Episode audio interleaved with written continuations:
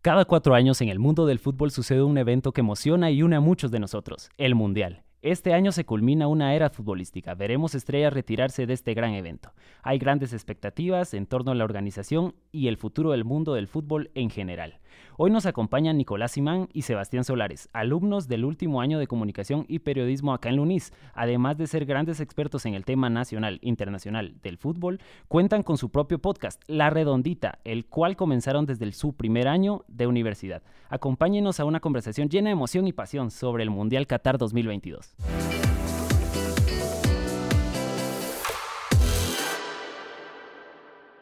¿Qué tal gente? ¿Cómo están? Bienvenidos a un nuevo episodio más de Unis Podcast. El día de hoy vamos a hablar de un tema que nos gusta a muchos de nosotros, el cual es el fútbol, más en concreto del Mundial Qatar 2022. Conmigo tengo a Sebas y a Nico, estudiantes de comunicación y periodismo también del UNIS y también cabe resaltar que tienen un podcast el cual se llama La Redondita GT. Entonces los presento. Muchas gracias, mucha por estar acá. Vamos a platicar de un tema que nos gusta a todos nosotros. Al final es un tema que ustedes saben un montón, entonces creo que va a salir bonito. Pero me llama la atención esto de la redondita. Cuenten un cachito de contexto ahí, cómo nació y, qué hablan, pues que es de fútbol, pero. Primero que nada, gracias Diego por la invitación. Qué chilero estar acá, no conocíamos por acá y está bueno estar hablando de, fútbol por acá. Eh, la Redondita es un proyecto que nació en el primer año de la U. Eh, Sebas y yo lo, fundamos y eh, teníamos a dos compañeros más de la universidad que también nos apoyaron y todo. Ahorita de los dos solo sigue uno, pero ahí le estamos metiendo todavía la página ya cuatro años después y ha ido creciendo bastante y le hemos podido ir dando cobertura al fútbol internacional de manera remota, como pues porque no podemos estar allá. Y al fútbol nacional sí hemos tenido la oportunidad de estar en, más que todo en el Estadio Nacional, cubriendo a los cremas, cubriendo a los rojos, cubriendo fútbol femenino. Entonces sí ha sido pues una experiencia para poner a prueba lo que hemos ido aprendiendo en la universidad. Sí, ¿y qué tal Diego? Nico, gracias por la invitación, es un gusto estar acá con ustedes. Y sí, como decía Nico, pues sí, desde el principio teníamos la idea de darle cobertura al fútbol internacional y lógicamente también al fútbol de nuestro país. Y sí, desde el principio teníamos la idea de poder hacer coberturas a equipos nacionales, primero en la capital, porque obviamente tenemos la universidad de por medio, y pues se nos abrieron las puertas en municipal, en comunicaciones, como decía Nico. Entonces ha sido una ventana también para nosotros para mostrarnos, y desde el comienzo, ya cuatro años de, de esto, y podernos hacer un nombre. También creo que es muy importante desde el principio hacerte un nombre en esto del, del medio de comunicación y en el periodismo deportivo también.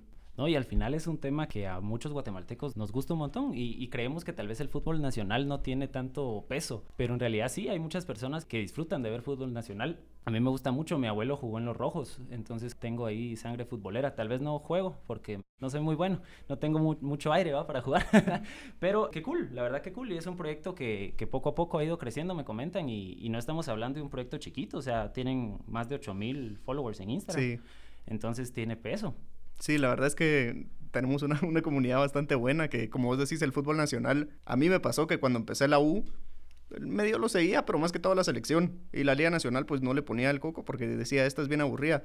Pero una vez la empezás a ver, sí decís, ah, bueno, tiene sus... O sea, no es el mejor fútbol del mundo, eso sí lo, lo, podemos decir, pero tiene emoción. Y eso, pues, el fútbol es emoción. Después va la calidad, que para eso está el Mundial, para eso está la Champions, pero lo que tenemos aquí cerquita es, es esas emociones de, de, la Liga Nacional. es que al final el, el, fútbol es eso, ¿no? O sea, no sé qué para ustedes qué es el fútbol, pero al final el fútbol es más que un deporte, es más que 22 hombres corriendo. Sí, corriendo detrás de una pelota. Sí, para mí el fútbol ha sido todo. Desde, desde que tengo memoria, mi abuelito me enseñó a ver fútbol. Mi hermano también, como mi hermano es mayor, ya traía esa escuela de mi abuelito de, ver partidos todos los fines de semana. Y yo sí seguía un poco el fútbol nacional, ahí también por mi abuelito, que siempre fue rojo. Y lo seguía ahí, ahí sí por fanatismo, ¿verdad? Pero ya entrando a la UCRO y, y teniendo el medio se deja un, poco de lado eso del fanatismo, ya hay que darle una cobertura más periodística y más crítica también, entonces se deja un poco ahí ese fanatismo que traía de antes, pero el fútbol siempre ha estado en mi vida, ha sido el deporte que más sigo y el que más me gusta, la verdad. Sí, no, y cabal lo mencionaste, al final el ver fútbol fines de semana eh, muchas veces, no sé ustedes, pero tal vez tenemos una semana pesada, parciales. ¿Cuántas veces no hemos estado como que algo tristones, decaídones y, llega el domingo y decimos, ah, es que el domingo juega el Barça, o el domingo juega el Madrid, o hay partido de los rojos, o, eh, ah, no, hombre, el miércoles hay Champions. Entonces es como bonito y, quiero entrar a eso. O sea, ¿qué, es el fútbol para ustedes? Ah, la verdad, qué pregunta tan complicada. Tan, complicada porque es, es todo. Como decía Sebas, para mí igual el fútbol, pues desde chiquito, más que el fútbol, los deportes han sido esa forma de desconectarte decir a Larán, como vos decís, tuvo una semana bien difícil, la U me está costando, pero juega el Madrid, juega el Barça, hay Liga Nacional, juega la selección, la selección pues no ha sido muy buena con nosotros, pero igual te da ese, ese toque de, ah, Larán, qué emoción, va a jugar Guate, va a jugar mi país. Y siento que eso no te lo da nada más. Te pongo un ejemplo de los fines de semana. Para la U a mí me cuesta un mundo despertarme a las 6.50 para estar aquí. Bueno, a las 6 para estar aquí a las 6.50 o antes. Y los sábados ponete ahí Premier en la mañana y digo, para el Mundial que es a las 4 de la mañana, digo, bueno, ahí veo cómo me despierto, me tomo un café y me aguanto los partidos. Sí, le ponemos tal vez más interés también, ¿verdad? Muchas veces a, lo que nos gusta, el deporte. Y por, como te decía, para mí siempre ha estado en mi vida todos los deportes, los he seguido, específicamente más el fútbol pero sí siempre es esa parte de mi vida que, que, tiene que estar ya sea practicándolo o viéndolo en la tele, pero sí siempre está ahí. Entre semana también el poderte despejar ahorita que Champions, por ejemplo, es poderte despejar unas dos horas. La verdad es que es, necesario para mí ya el tener esas dos horas de ver fútbol, entonces, o cualquier deporte, la verdad ahorita que también hay MLB, por ejemplo, entonces sí, es, es ese tiempo de, de, distraerte y despejar un poco la mente de lo que ves en la U también. No, sí, cabal, y al final son emociones, pues. Y también las relaciones. A mí me pasa con mis hermanos que con mis hermanos somos siete hermanos. Bueno, siete hermanos y hermanas. Pequeña cuatro. la familia. sí. somos cuatro hombres. Y los cuatro somos completamente diferentes. Pero cuando hay partido, los cuatro estamos ahí pegados a la tele. Y somos la misma persona y hablamos de lo mismo. Y cuando no hay fútbol, pues al final somos personas completamente diferentes, pero siento que es eso que nos une. Y fuera de la familia también. Yo un montón de mis amigos de chiquito los hice porque jugaba en una academia de fútbol. Jugaba ahí con el Zancudo. Y, y ahí llega un montón de gente, ¿me entendés? Y compartís equipo, entrenás con ellos y vas formando esa amistad que chiquito tal vez no te das cuenta, pero es gracias al deporte. Sí, no, total. Ponete, yo estaba platicando con un catedrático y me dice, ¿ya compraste tu, tu álbum? Sí, le digo, decisión no muy inteligente financieramente hablando, pero me estaba comentando que él no, que no le gusta mucho el, fútbol, pero que para el mundial sí, porque tal vez no disfruta del fútbol, pero sí disfruta de la convivencia. Sí. Entonces eh, dice que invita a sus amigos a ver partidos a su casa y, se, las, se la pasan bien. Es que aquí no habla del mundial ahorita, creo que no hay alguien.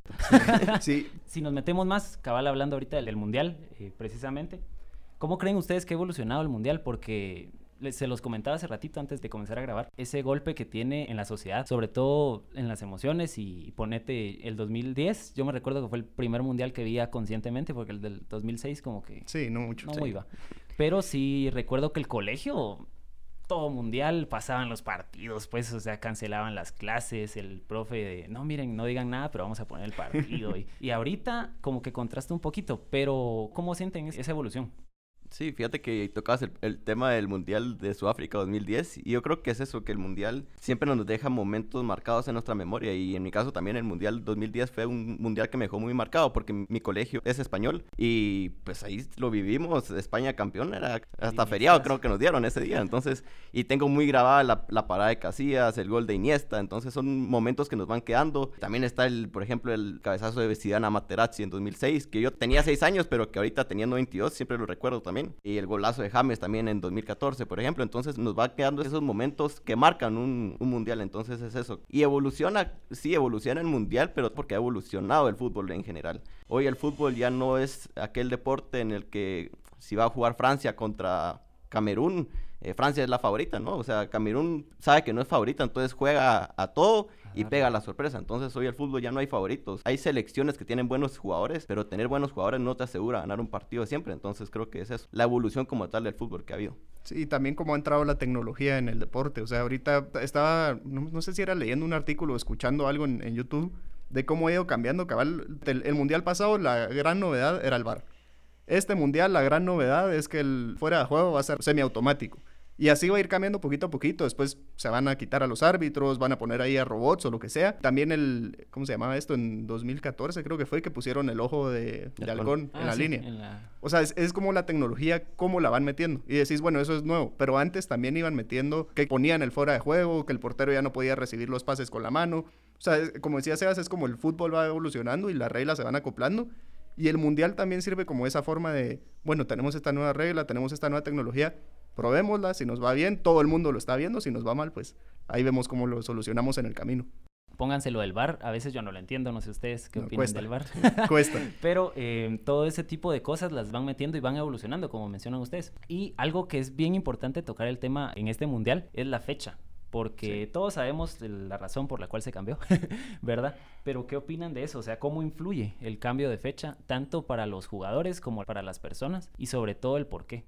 Sí, eh, como aficionados estamos acostumbrados a mitad de año tener, por ejemplo, en el colegio estábamos de vacaciones, podíamos ver el mundial completo, por así decirlo. Y era mitad de año siempre, entonces eran dos semanas que ibas a estar prendido de la tele full. Y para el jugador creo que es el que le afecta más, ¿por qué? Porque el calendario se apretó más, porque las ligas terminan, la primera fecha en las ligas termina antes, ahorita antes terminaban en diciembre, ahorita van a tener que terminarlas en las primeras dos semanas de noviembre. La Champions también tiene que terminar ahorita en la primera semana de noviembre, cuando terminaba antes en la primera de diciembre. Entonces el calendario se aprieta más y es un poco la queja que han salido a dar muchos jugadores en ocasiones, pues, porque tampoco son robots que pueden estar 90 minutos aguantando todo el partido, pues, entonces sí se apretó más, pero en el caso de Qatar era imposible jugar a mediados de año, entonces FIFA también pensó en, en el jugador y dijo, bueno, a 40 grados no podemos jugar partidos, aún ahorita en, noviembre va a haber un calor intenso, muchos estadios van a tener aire acondicionado para aclimatar al, al, aficionado también, porque va a llegar mucha afición. Entonces sí, va a afectar, pero al final de cuentas, para el caso de Qatar era necesario hacerlo en, estas fechas. Y también la preparación, siento yo, por los mundiales pasados, las elecciones se concentran un mes antes y está el grupo unido un mes y ahí tienen que aprender a, llevarse bien entre ellos, a saber cómo juega el otro, a saber qué le gusta, a saber a quién le cae bien. Y en este mundial la convocatoria la puedes sacar una semana antes de que empiece el mundial. O sea, puedes decir quiénes van y es un grupo al final. Nosotros los vemos tal vez como máquinas, como jugadores que solo están haciendo ahí, pero son personas. Y para un mundial es bien importante. Yo les recomiendo que vean el documental de España en 2010.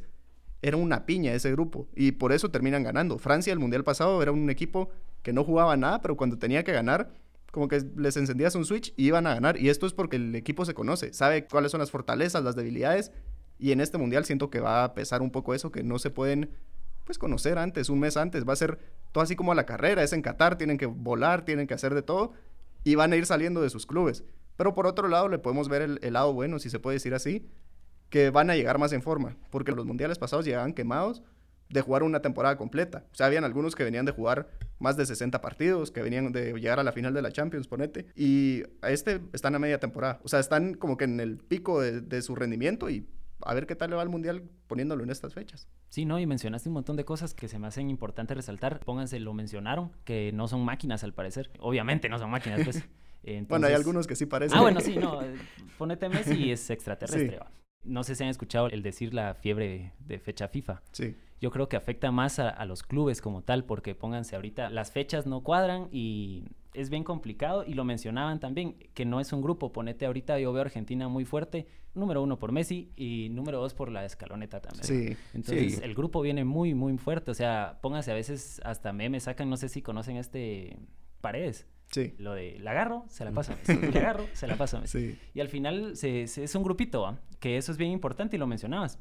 Y lo vienen trabajando desde hace bastante. O sea, Argentina ganó la Copa América por esto mismo que es un grupo. Y por eso ves las convocatorias, cambian uno o dos jugadores, pero la base es, se mantiene. es ese grupo que al parecer son amigos de Messi, pero están jugando bien. O sea, se llevan bien con Messi. Yo creo que para ganar con Argentina, es tocando otro punto, tenés que llevarte bien con él. O sea, si a Messi le caes mal y, y querés ganar, pues está complicada la situación. Si es un grupo como el que tiene ahorita Argentina, yo por eso, ya adelantándome un poco, yo a Argentina lo veo como uno de los claros favoritos, porque es un grupo bien unido y encima, como vos decís, tienen a Messi. Pues con Messi, ¿qué, qué le puedes hacer? Sí, no, la verdad sí. Y también, o sea, el Scaloni encontró ya, su estilo, pues el no haber perdido desde que ganaron la Copa América, te habla mucho del, del, equipo que logró armar. Lamentablemente, como decía Nico, ahorita hay un calendario más apretado, vemos el caso de Dybala, no sabemos en qué condición va a lograr llegar. El caso de Di María también no sabemos cómo va a llegar, pero al final de cuentas vemos ya esas selecciones que llegan bien preparadas, pero también el llegar bien preparado y el tener estos partidos ahorita previo a un mundial también está provocando lesiones, entonces a ver cómo llegan muchos de ellos. Sí, no, al final, ahorita que mencionamos a Messi varias veces, eh, este mundial también tiene algo muy especial y muy triste, que todos vamos a decir, por favor, no pite árbitro al final. o sea, es el último mundial de Messi, el último mundial de, del bicho y de varios jugadores. Cabal, ahorita están platicando antes de, grabar, que sí son varios. O sea, tal vez nosotros solo pensamos en, en Messi y en, y en Cristiano, pero ponete Benzema, puede que sea el último. Eh, que otro. Dani Alves, si lo terminan convocando. Modric. Modric, va, es cierto. Bueno, Modric como que puede llegar a los 80 años. así como está jugando, Igual Cristiano Ronaldo, ah, que parece que se mete en máquinas para mantenerse en, forma, pero ya tiene casi 40. Pero Cristiano. ya bajó un cacho. sí, pero para jugar con Portugal, yo siento que, le alcanza. No, pero sí, como vos decís, hay muchos jugadores y siento que es parte de todos los mundiales, pero ahorita como es Messi y Cristiano nos damos cuenta que como que a la gran se está terminando una etapa. Una etapa que para nosotros que tal vez crecimos viendo, o sea, crecimos viendo a Cristiano en el Manchester y lo estamos terminando de, de ver otra vez ahí. Es así como a la gran ya se pasó rápido el tiempo, ya pasó esta época, pero al mismo tiempo es bonito porque uno ve, ponete a Vinicius, a Pedri, a Gaby, a todos estos jugadores jóvenes, a la media selección de Francia que tienen menos de 23 años, es bien bonito ver como es la última vez que vemos a Cristiano y a Messi, pero es la primera vez que vemos a las nuevas estrellas aquí. O sea, es como contraste de decir, bueno, esto es lo malo, pero también viene una buena generación, siento yo. El mismo Lautaro lo decía ayer, que era su primer mundial y va a jugar su primer mundial al lado de Messi. Entonces, creo que es eso. Al final de cuentas, se va a un jugadores que marcaron, de alguna manera decirlo, nuestra etapa futbolística y de aficionados pero viene atrás, como decía Nico, una camada que promete mucho. El tema de Haaland no sabemos si va a lograr llegar al Mundial porque juega con Noruega, pero sabemos que es un jugador que si está en un Mundial la va a romper. Eh, Mbappé ya la rompió en 2018, creo que todavía tiene mucho futuro para seguirla rompiendo. El caso de Vinicius, el caso de Brasil, creo que tiene una selección igual muy completa. Entonces sí, viene una camada de futbolistas detrás que, que prometen también a, a, nivel futbolístico y para el aficionado, que lo que le gusta es ver buen fútbol, seguro va a haber buen fútbol también. Sí, buenísimo, y lo mencionábamos, cabal. Pónganse, no es lo mismo ver un partido Barcelona-Celta de Vigo o, ¿qué les digo yo? Manchester United contra algún equipo. Contra cualquier equipo de sí, la Premier. De la Premier, pues. Que al final la Premier ahorita está, sí, está sí, creciendo. o sea, yo creo que es la liga de mayor nivel ahorita. Pero es que le meten un montón de dinero a la Premier. O sea, comparar lo que está gastando el equipo 16 de la Premier con lo que gasta el cuarto de España y lo triplica, lo cuatriplica. Y en España, pues los derechos de televisión les están, bueno, ya es un tema aparte, ¿verdad? Pero les están causando muchos daños a los ingresos. Vemos que el Madrid paga, el Barça paga y hasta ahí. En la Premier, como te digo, un equipo recién ascendido se acaba de gastar como 150 millones. Y decís, puchica, eso, de, ¿de dónde se lo están sacando? Pero es que la liga está bien armada, pero bueno.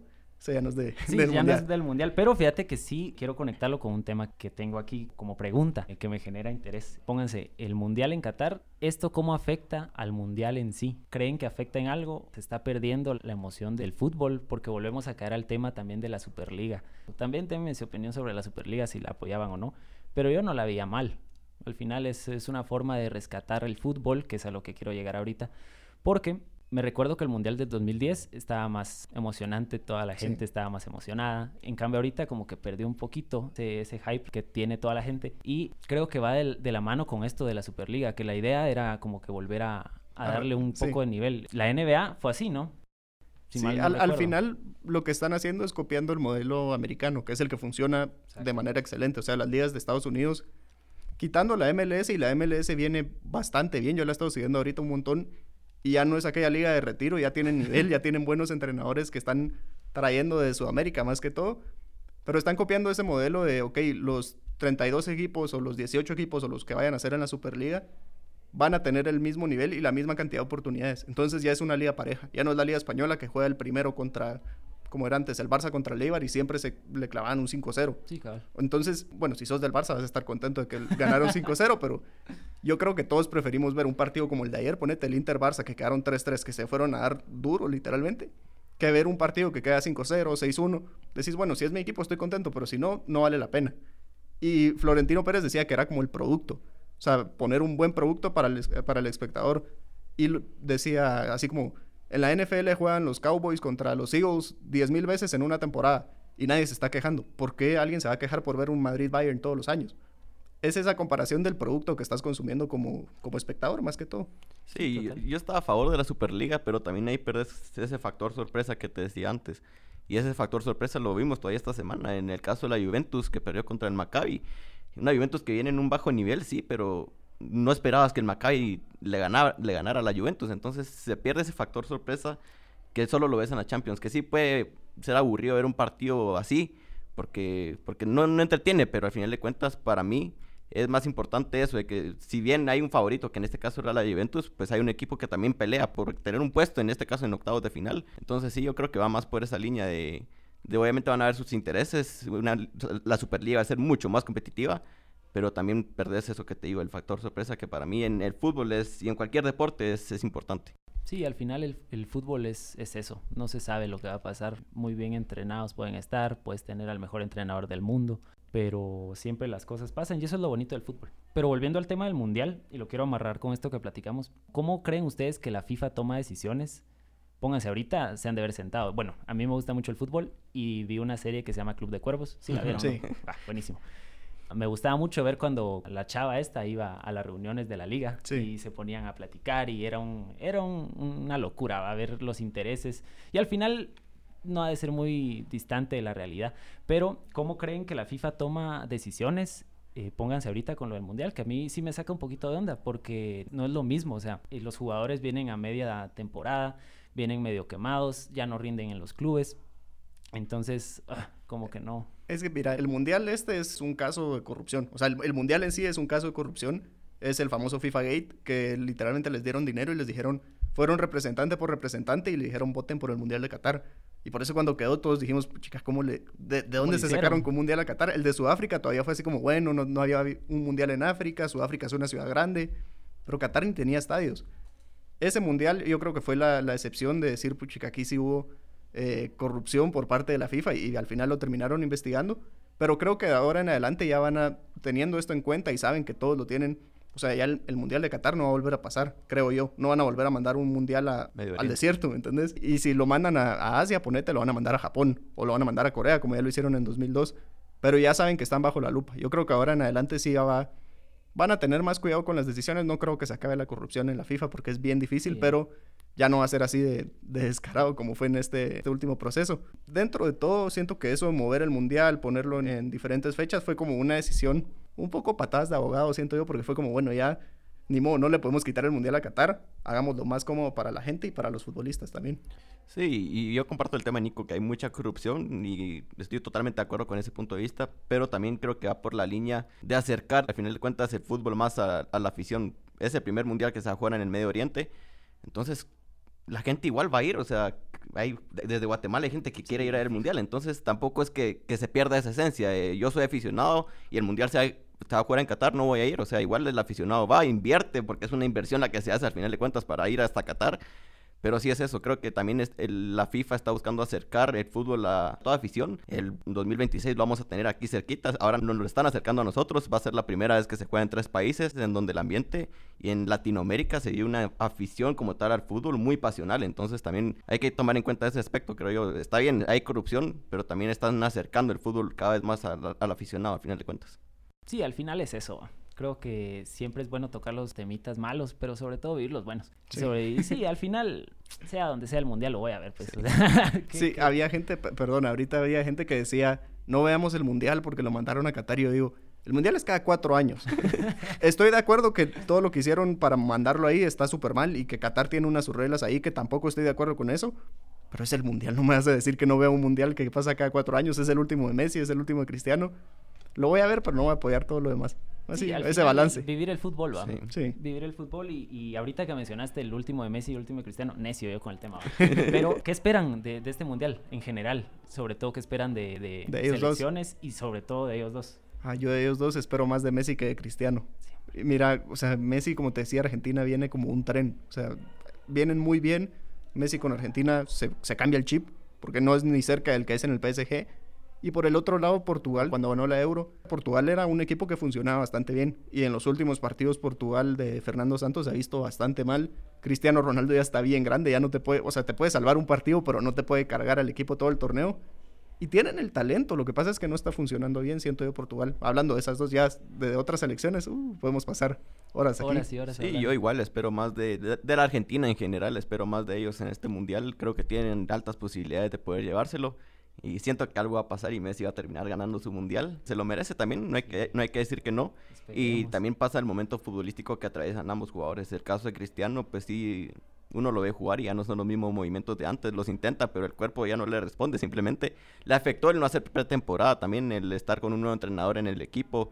A Messi también le afectó la temporada pasada el haberse cambiado de club, no haber hecho te- pretemporada completa con el París le afectó, pero ahorita ya está recuperando su nivel. Y Cristiano, pues tiene te- 37 años, eh, ya no es el mismo. Portugal, como decía Nico, ya no responde con Fernando Santos. Y puede tener muy buenos jugadores, pero para mí el tener, como te decía antes, y lo que pasa con Francia, el tener buenos jugadores tampoco te asegura ganar títulos. Y Messi creo que en este caso sí te puede cambiar un partido para ganar un título. Entonces, sí, yo creo que por ahí va a pasar y sí le veo más chances a Argentina de, poder, de poderse llevar este mundial. Eh, ojo, que si no hacen una buena fase de grupos, porque el grupo pinta fácil, ¿verdad? pinta fácil, pero si no ganan el grupo, también se les va a complicar el resto del mundial. Yo por ahí te iba a decir, Argentina tiene una de dos, o gana el mundial o se queda en, las primeras fases. Yo sí eh, veo esos dos balances, no lo veo así en cuartos de final como el año pasado. Las elecciones que llegan tan bien a un mundial o te dan un muy buen papel o quedan súper mal. Entonces Argentina en eso es la decepción del torneo, porque ahorita todos, me incluyo, estamos diciendo Argentina va a ganar el mundial. Porque es el de Messi, por tal y tal y tal y en eso México se las complica, Polonia se las complica. Arabia. Arabia no creo que se las vaya a complicar tanto, pero México, México que también viene súper mal. Esto es lo bonito de los mundiales, que México está jugando súper mal, les están pegando bien duro los medios allá en México. Y México en eso va a pegar una sorpresa en el mundial y van a llegar a su famoso quinto, partido. ¿Cómo? No sé. ¿Cómo? No tengo ni idea. Pero es el mundial, es la magia del mundial. Van a terminar ahí haciendo algo y, y lo logran, creo yo. Y, y quemémonos un poquito. Me gustaría que me dijeran quién creen que va a ganar ¿Quién creen que va a ser la decepción? Y alguna sorpresita. Mm. Alguna selección que, nadie crea que vaya a hacer nada y ¡boom! Un Costa Rica o algo así. Que, fue pues... Bueno, mira, la, campeona ya te decía Argentina. Yo sí creo que va a ser Argentina o Brasil. Va a ser alguien de, aquí, de, América, de Sudamérica más que todo. De Norteamérica está difícil. Pero sí, Argentina o Brasil ya les toca. Creo yo que por ahí va a estar el campeón. Espero, porque ya me aburrí de ver campeones europeos. La decepción creo que va a ser Francia porque tienen mucho talento y no juegan para nada para lo, lo que tienen. Tienen Mbappé, Benzema, el medio campo es, es Chouameni, Camavinga, Pogba, Canteos. Tienen de sobra y no juegan para nada. Ese, ese equipo te debería ganar 5-0 todos los partidos y no pasa así. Y la maldición del campeón que ya todos sabemos que siempre termina quedando eliminado el torneo siguiente. Creo que Qatar va a hacer un buen papel porque el anfitrión siempre tiene ahí, o tiene ayuditas, o termina dando una sorpresa. Eh, tienen un proceso de, de, formación de jugadores bastante prolongado. O sea, desde que les dijeron que tenían el mundial, dijeron, ok, no podemos competir en nuestra competencia, vamos a ir a Copa América. En Copa América perdieron, pero dieron pelea más que todo. Nacionalizaron varios jugadores, el entrenador es español, lleva un buen proceso. O sea, y el grupo tampoco es que esté en el de Alemania, España, Japón y, y ellos, ¿me entendés? O algo así. El grupo es Senegal, Holanda, ellos y Ecuador. O sea, es un grupo bien cerrado. En eso ganan un partido, ganan y empatan el otro y ya la hicieron. Y el otro es Canadá, que hizo muy buena eliminatoria con CACAF. A mí me gusta mucho cómo juega Canadá. Es un equipo que no tiene tanto nombre, solo Alfonso Davis, pero es un es equipo, o sea, es familia ese equipo. Entonces me gusta mucho lo que están haciendo. Sí, Nico tocó varias selecciones eh, pues que pueden llegar a ser pelea. Yo me voy igual como candidato al título con Argentina. Eh, como decía antes, si no les va bien en esa fase de grupos, se las van a complicar, pero creo que pueden hacer una buena fase de grupos por el grupo que tienen y pueden ganar el título. Con la decepción, sí, pongo el caso de Francia, porque sí, mucho talento junto no juega bien. Eh, lo han demostrado en estos últimos partidos.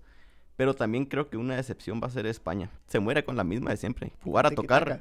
Tiki-taka ya está demostrado que no te sirve de nada. Aquí es los goles lo que te hacen ganar un partido. Entonces sí va a ser la decepción. Bueno, espero que pasen de fase de grupos, pero si no se quedan en octavos, creo yo. Más Luis Enrique, que es 90% Barça en la selección, creo que se les va a complicar aún más. Pero sí, entonces pongo a, España como decepción. Y fíjate que candidatas, igual, pongo el caso de Canadá. El aspecto complicado es que tienen un grupo también difícil. No es un grupo fácil, estando con Bélgica, con Croacia, que pegó la sorpresa en el Mundial pasado. Pero por ahí se pueden llegar a meter y como decía Nico, es una selección que por lo menos a nivel con CACAF destacó. Fue el primer lugar, si no estoy mal, en nuestra región. Y pueden pelear mucho. De ahí también te pongo el caso de, fíjate que Países Bajos también puede llegar a ser un buen mundial. Eh, no han perdido en los últimos 23 partidos, creo que iban invictos.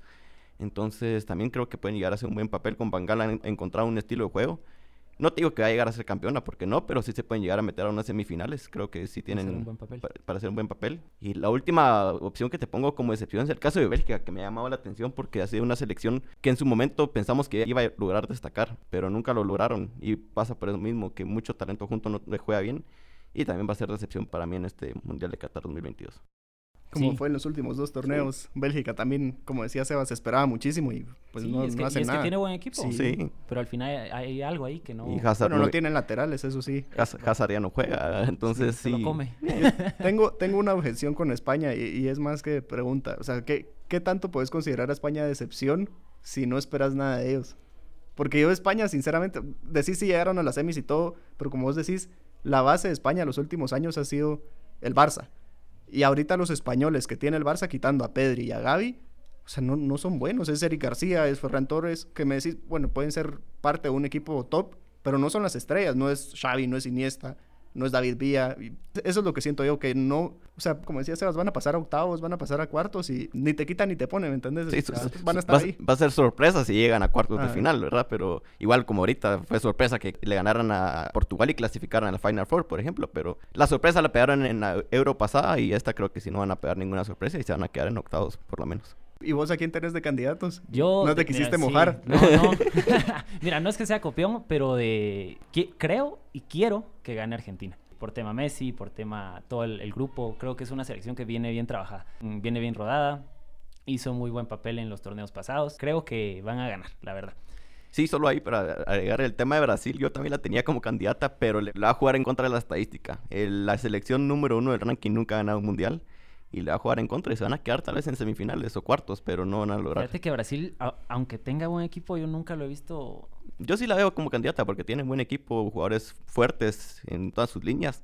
Pero sí, no les va a alcanzar tampoco para... Y juegan, como una piedra Brasil. No le puedes meter gol. En las eliminatorias le han de haber metido menos de, de 10 goles, creo yo, en todos los partidos, que es bien poquito. Pasaron, pasaron invictos, si no estoy mal, en las eliminatorias de Conmebol, que es bien difícil hacer eso. Y arriba tenés a Vinicius, a Neymar, a Gabriel Jesús, que ni fue convocado la última vez. O sea, arriba tienen. Rodrigo, Richard, tienen muy buen Firmino, sí. sí o sea, puede más el corazón. Sí. Quiero que gane Messi. Sí. yo, yo no le voy a Argentina, yo le voy a Brasil en realidad en Sudamérica, pero, pero sí, Argentina se va. No, Messi se merece un mundial. Messi y Cristiano se lo merecen. Que podría ser final si las llaves se ponen se ponen bien, podría llegar a ser final Portugal-Argentina, ¿te imaginas? Imagínate eso, o sea, estaría, estaría buenísimo. No y ahí, que pase, pero... Para cerrar ya el debate, ¿quién es mejor ya? Sí, cabal, literal. eso sí, si pasa es que algo pasó, algo se movió ahí, porque creo que nadie le apunta a esa final, la verdad. Pues espero nos escuchen. Pero bueno, muchísimo. Un gustazo tenerlos por acá. Lo dejamos aquí porque si no nos dan las 6 de la tarde platicando de fútbol. Los que nos escuchan, gracias por escucharnos. Eh, de verdad, disfruten el fútbol, vivan el mundial aunque sea en Qatar, al final es algo que pasa cuatro años, como lo dijimos acá. Así que, de verdad, muchas gracias, Muchis. ¿Alguna palabra que tengan que decir para cerrar? Nada, gracias Diego, estuvo muy alegre estar aquí en el podcast y cabal, como vos decís, disfruten del Mundial porque pasa cada cuatro años y es esa oportunidad primero de estar con la familia, más que es en la mañana, no es ese Mundial para ver con tus cuates, sino que es a las cuatro de la mañana, no creo que bueno, más que agarren toda la noche de corrido y, se queden hasta para ver el mundial, está difícil. Estaría bueno, pero estaría buena la Pero de, de 4 a 11 de la mañana. sí, como que no muy bueno. Sí, porque son partidos corridos. Eso y que preparen el despertador porque sí van a decir, puchica, me despierto a las 4 de la mañana a ver un Japón, qué sé yo, gana o algo así. No, es Corea gana, mejor dicho. a lo mejor vale la pena. ¿Quién quita? Es el mundial. Pues sí. Es cada cuatro años. Y vamos a estar de vacaciones los de la U, la mayoría vamos a estar ya creo yo. Y los del colegio, si nos está escuchando alguien de algún colegio o alguna escuela, también van a estar de vacaciones. Así que es buena oportunidad. Sí, la verdad, sí. Sí, Diego, Nico, un gusto estar con ustedes. Gracias por la invitación. Y sí, como decía Nico, a ver y a madrugar, porque son momentos y partidos que pasan cada cuatro años. Tendremos muy buenos partidos desde fase de grupos. Es España-Alemania, es Argentina-México. Creo que son partidos que siempre llaman la atención. Y después, uh, las fases finales igual se van a poner muy emocionantes, entonces a poner el despertador porque si se madrugó para la U, se madruga, para, el, Mundial. Ay, con ganas, feliz de la vida. No hay, no hay excusas, y estamos de vacaciones, como decía Nico, la mayoría vamos a estar de vacaciones, así que a gozarlo. Se pues trata, Como vos decías, se trata de disfrutar, es fútbol. Al final es eso, el fútbol son emociones y a vivirlo. Entonces ya saben gente, síganlos también, La Redondita, GT, va. Eh, ahí tocan buenos temas. Yo me eché unos que otro podcast ahí ayer. Entonces, felicitaciones. Les deseo éxitos al proyecto. Y queda pendiente una charla más, ¿no? Primero Dios. Cuando querrás. Va, buenísimo. Díganme y les caigo. Va, buenísimo, gente. Gracias por escucharnos. Nos vemos en otro episodio más de Unis Podcast. Muchas gracias.